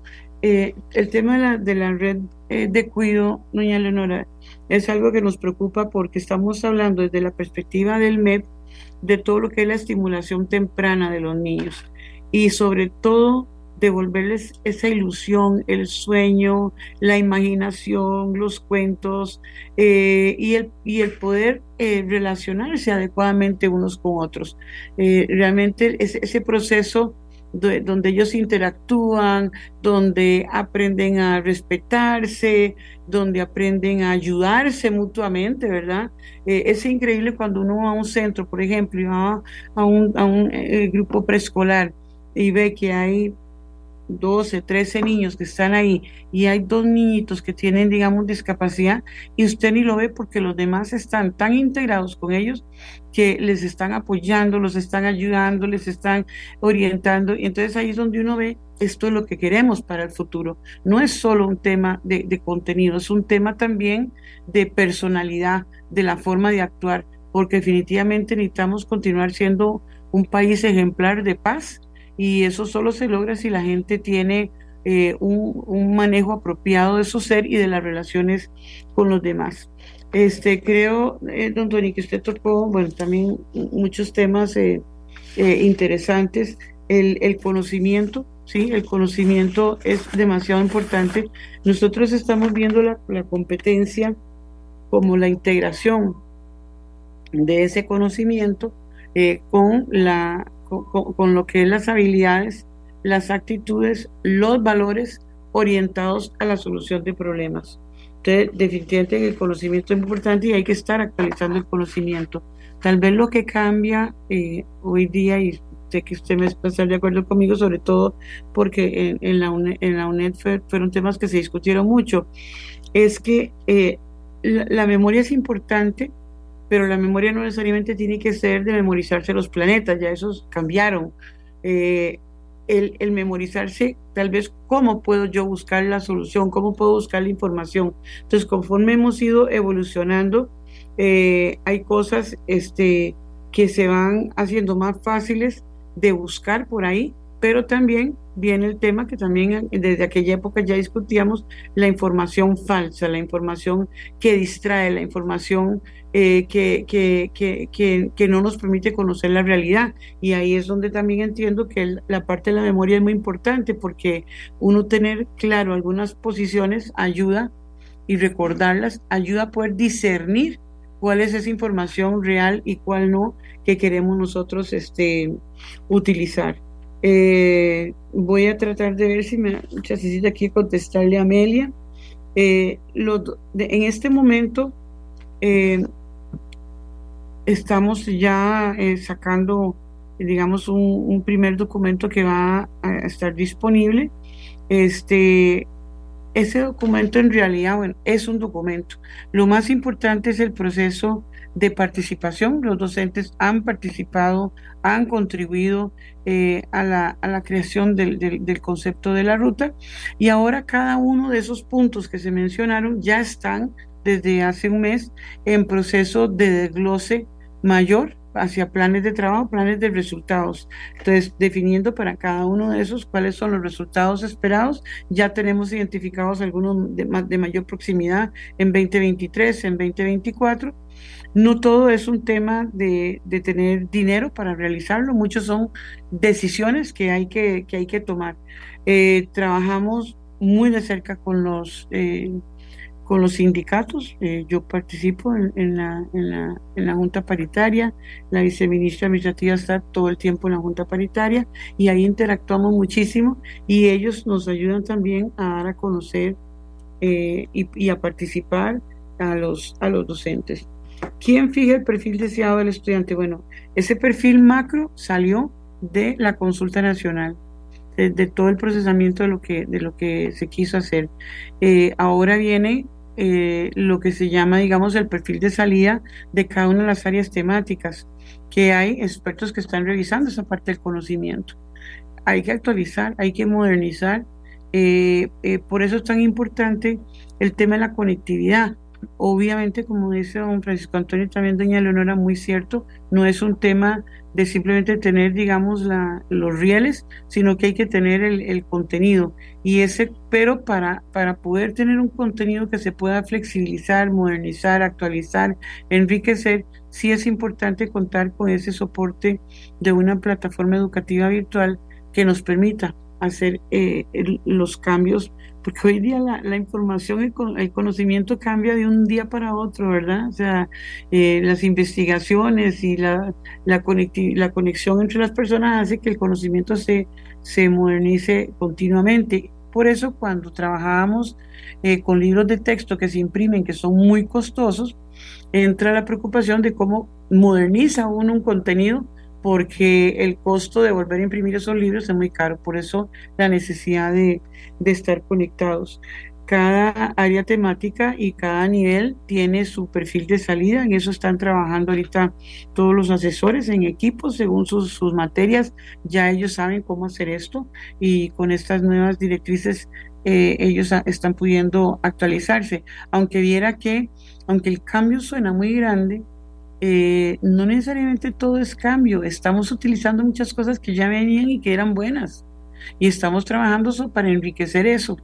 O sea, ya eh, eh, muchos ejes transversales que nosotros queremos promover porque son necesarios para ese perfil, pues mira que muchos ya se están dando, ya habían cosas aprobadas, este, y estamos montándonos sobre eso, justamente lo que dice Leonora, vamos a ver qué funcionó, qué no funcionó, y lo que funcionó definitivamente no hay razón para quitarlo. Este no es un, una, una, conducción de un proceso de una ruta política donde queremos deshacer todo lo que había, de ninguna manera.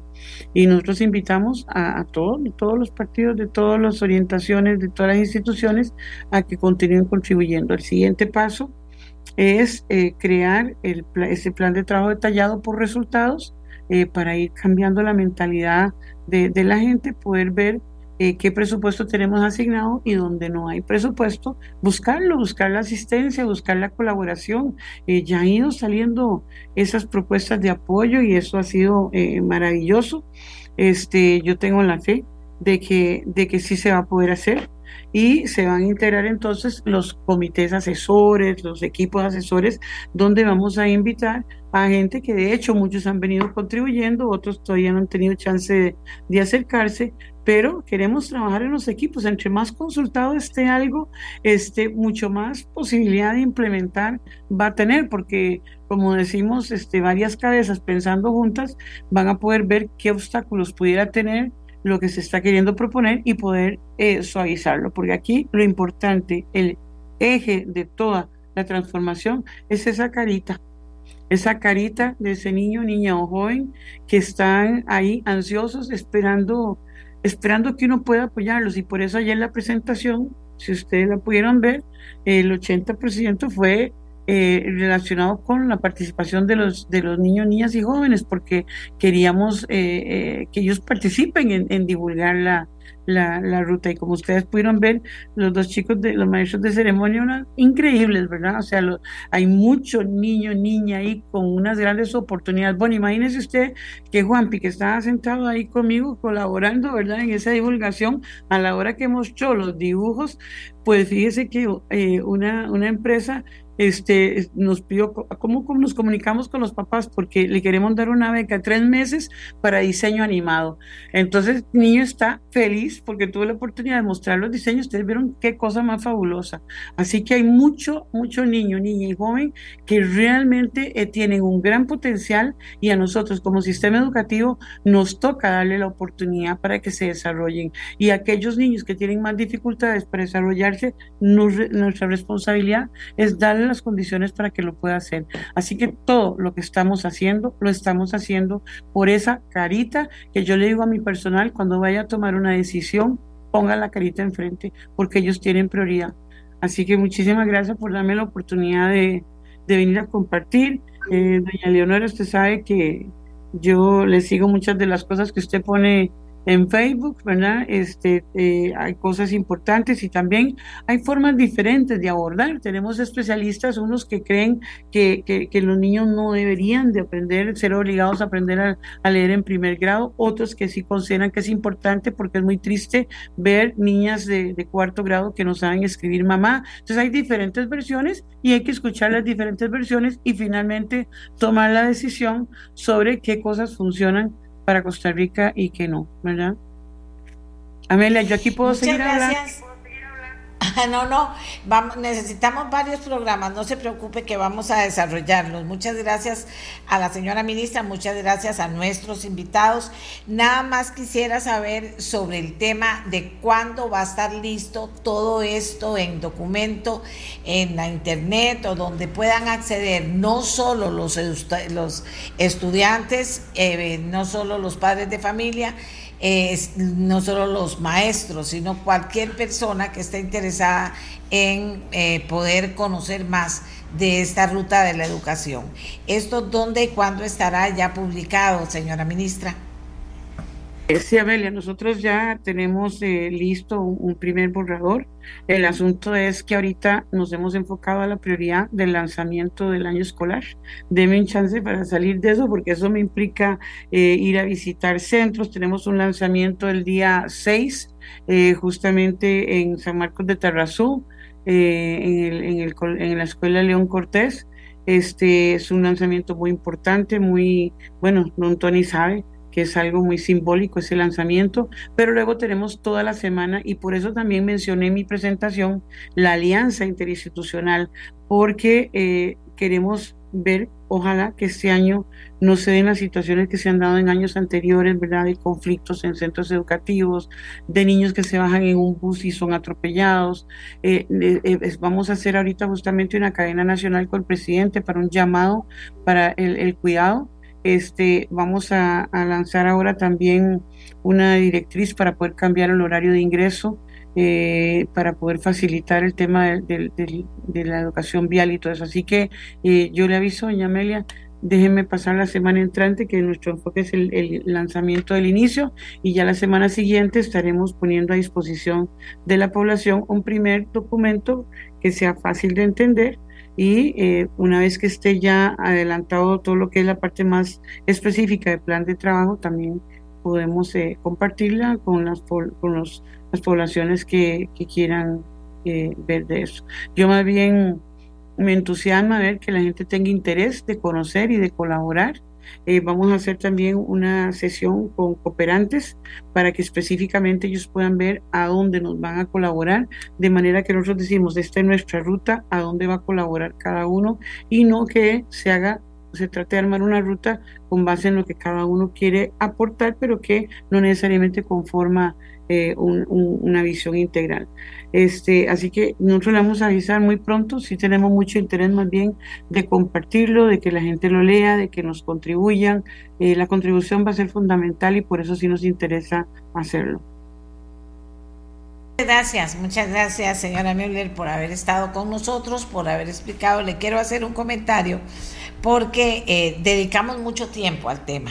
Y entonces eh, voy a cerrar con un comentario que acaba de llegar y hay otros que más o menos van en el mismo sentido. Esa señora sí que sabe de lo que está hablando. Entonces lo quiero aportar nada más, igual que nuestros invitados también muy bien recibidos por la comunidad que está compartiendo con nosotros esta conversación esta mañana. Gracias a los tres. Ahora vamos a ir a un corte comercial y ya regresamos con más. La mía, la suya, la de todos y todas. Les decíamos al inicio del programa, y usted me lo ha preguntado varias veces, digo, varias personas han preguntado, reducción significativa del precio del pan. Está conmigo Luis Diego Montero, gerente general de división de FIFCO, para contarnos el que se encarga de la venta al detalle, para contarnos sobre esto. ¿Es cierto, no es cierto? ¿A qué se debe? ¿Y de verdad es significativa? Buenos días, don Luis Diego, adelante. Doña Amelia, mucho gusto saludarla. Muy contentos con esta baja del pan porque la verdad que, que todos la necesitábamos, ¿verdad? Hemos tenido el año pasado, es, es, conocido por todos que por los efectos de la guerra, muchas materias primas de muchos alimentos y de muchos productos del país aumentaron de precio.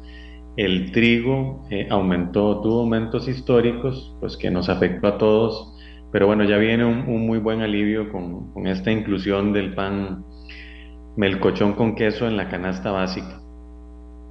Estamos realmente muy contentos, ¿verdad? Hacer esta rebaja, finalmente. La rebaja es, es, material porque es de 100 colones, el pan bajó ya bajó en las 225 musmani a lo largo de todo el país, de 900 colones a 800 colones a partir del primero de febrero. Eh, eso en el melcochón con queso, en el melcochón simple también, a pesar de que ese ya estaba incluido en la canasta básica, pero pudimos hacer un ajuste de 25 colones, entonces también bajó de 775 a 750 colones. Y por supuesto, seguimos nosotros con promociones que tenemos eh, muy atractivas. Por ejemplo, todos los martes y los jueves pueden comprar el pan simple a 500 colones. Eh, si compra tres panes, le sale a 500 colones cada uno, a 1500 colones va a quedar ahora. Entonces nos tiene muy contento de que, de que podemos, este alimento que es tan básico y, y tan consumido por todos los costarricenses, de que lo podemos empezar a regresar a los precios que siempre eh, estábamos acostumbrados a tener. Me encanta cuando se hacen esos ajustes y se pone la mente a trabajar en cómo ayudar, porque la verdad es que es tan básico como usted dice, y, a, y, hay muchísima gente en mala situación. Hay otra gente que le gusta mucho el pan también. Y sobre este melcochón con queso, se habló mucho en este programa en su momento. Qué dicha que se pudo hacer de verdad que, que esto, ¿qué les voy a decir? Termina siendo una buena noticia porque mucha, mucha, mucha gente va a salir beneficiada con esta decisión que toma don Luis Diego. Totalmente, totalmente. Nosotros el año pasado, en, en, en pues eh, a mediados de año, hicimos una, una una promoción, diría que una promoción solidaria con, el, con Costa Rica que fue eh, que por la compra de dos panes regalábamos el tercero. Eso lo aplicamos junio, julio, agosto y septiembre del año pasado, eh, pensando mucho en familias grandes, ¿verdad? Que, que de una u otra forma eh, todos comen y, y si se comen dos, tres melcochones al día este, porque el melcochón no, no solo se usa al, al, desayuno, sino que es, cuando el pan está en la casa se consume, se consume como merienda a media mañana, se consume en un sándwich, se consume el cafecito, se, y lo que queda al final se termina haciendo en tostadas o, o en un budín o en una sopa. Eh, entonces, y es un alimento realmente económico, doña Amelia. Eh, el pan es muy versátil, eh, se puede comer con dulce, con salado, le gusta a los jóvenes, le gusta a los chicos, le gusta a los adultos, hombres, mujeres, le gusta a los mayores, a los jóvenes. Eh, es muy versátil para diferentes públicos eh, y además es muy económico en general. Y esa economía pues se vio retada el año pasado eh, yo no sé si le mencioné al principio, la harina aumentó un 70% por los factores de la guerra y la escasez del trigo a nivel mundial. Eh, y, eso pues a todos nos puso a correr. Entonces haciendo esfuerzos, le comentaba, hicimos esa promoción muy fuerte el año pasado y continuamos después con promociones como la que ya le mencioné. Tenemos otra promoción de 1.290 colones, dos panes más un acompañamiento, un patecito, una natilla, un queso crema, eh, para que el consumidor eh, pueda elegir, ¿verdad? Y unos días este, compra una promoción, compra otra. Eh, tenemos promociones para la familia y promociones también para aquel consumidor que anda apurado en la calle y que ocupa merendar, tomarse un cafecito con, una, con, con algo de comer o una, o una bebida. pero creo que estamos alineados, yo creo que el, el gobierno hizo un esfuerzo importante por revisar la canasta básica. Eh, y en ese movimiento pues reincluyó porque el melcochón con queso estuvo en la canasta básica durante muchos años, en los últimos tres años es que no había estado eh, y lo volvió a incluir y creo que para beneficio, se, se, pone una, una, flor en el ojal porque esto le ayuda a todo el pueblo costarricense a, administrar el costo de la vida, que sabemos que ha estado muy retado para todos. Muchas gracias, don Luis Diego, por participar esta esta noticia, que es una buena noticia de hoy viernes, y mientras que usted hablaba, yo pensaba en que hay mucha gente para la que es muy importante esto de que estamos hablando, de tener más acceso o acceso más barato a un pedazo de pan y a un complemento que le pueda ayudar o aprovechar una, una de estas promociones. Así que vieron que les dije que era verdad y ya nos contó don Luis Diego en qué consistía. Pero todavía tenemos una información más. Resulta que aparece gripe aviar en granjas, en donde están las gallinas comunes y corrientes ahí dando vueltas. Y vamos a confirmar esta información y a ver cómo está la situación. Y entonces vamos a conversar con el jefe del Departamento de Epidemiología del SENASA, el doctor Alexis Sandí para que don Alexis le cuente a Costa Rica cómo está la situación, qué es lo que nos debe preocupar o no del tema, qué tan preocupados están ellos en Senasa. Adelante, doctor Sandí, buenos días. Muy buenos días. Eh, sí, como les estábamos eh, comunicando, eh, en seguimiento a la vigilancia que venimos realizando derivado del primer caso que se reportó la semana pasada en Playa Cocles, hemos detectado nuevos casos, nuevos casos eh, uno de ellos es también en el litoral atlántico, se trata de un halcón en Barra del Colorado, sigue siendo una especie silvestre, que es eh, de esperar. Eh, sabemos que como explicamos inicialmente, nosotros somos ruta de paso de aves migratorias y en Norte y Sudamérica se han reportado casos de influenza aviar de este mismo subtipo, H5N1.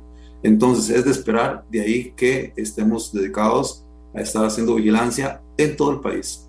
Las rutas de migración de aves eh, nos pasan eh, por encima del país, tanto por la costa atlántica como por, la pacífica, inclusive por, el centro del país. Nosotros somos un, país muy angosto. Entonces, eh, así las cosas son situaciones que lo esperamos. Esperamos una casuística esporádica de cuando en cuando y es así lo que está sucediendo. Porque por otro lado, en el otro, en el otro litoral, en el Pacífico, también tuvimos un caso diagnosticado ya positivo, eh, también un pelícano, en este caso, al igual que el primero que se reportó en Playa Cocles. Este programa fue una producción de Radio Monumental.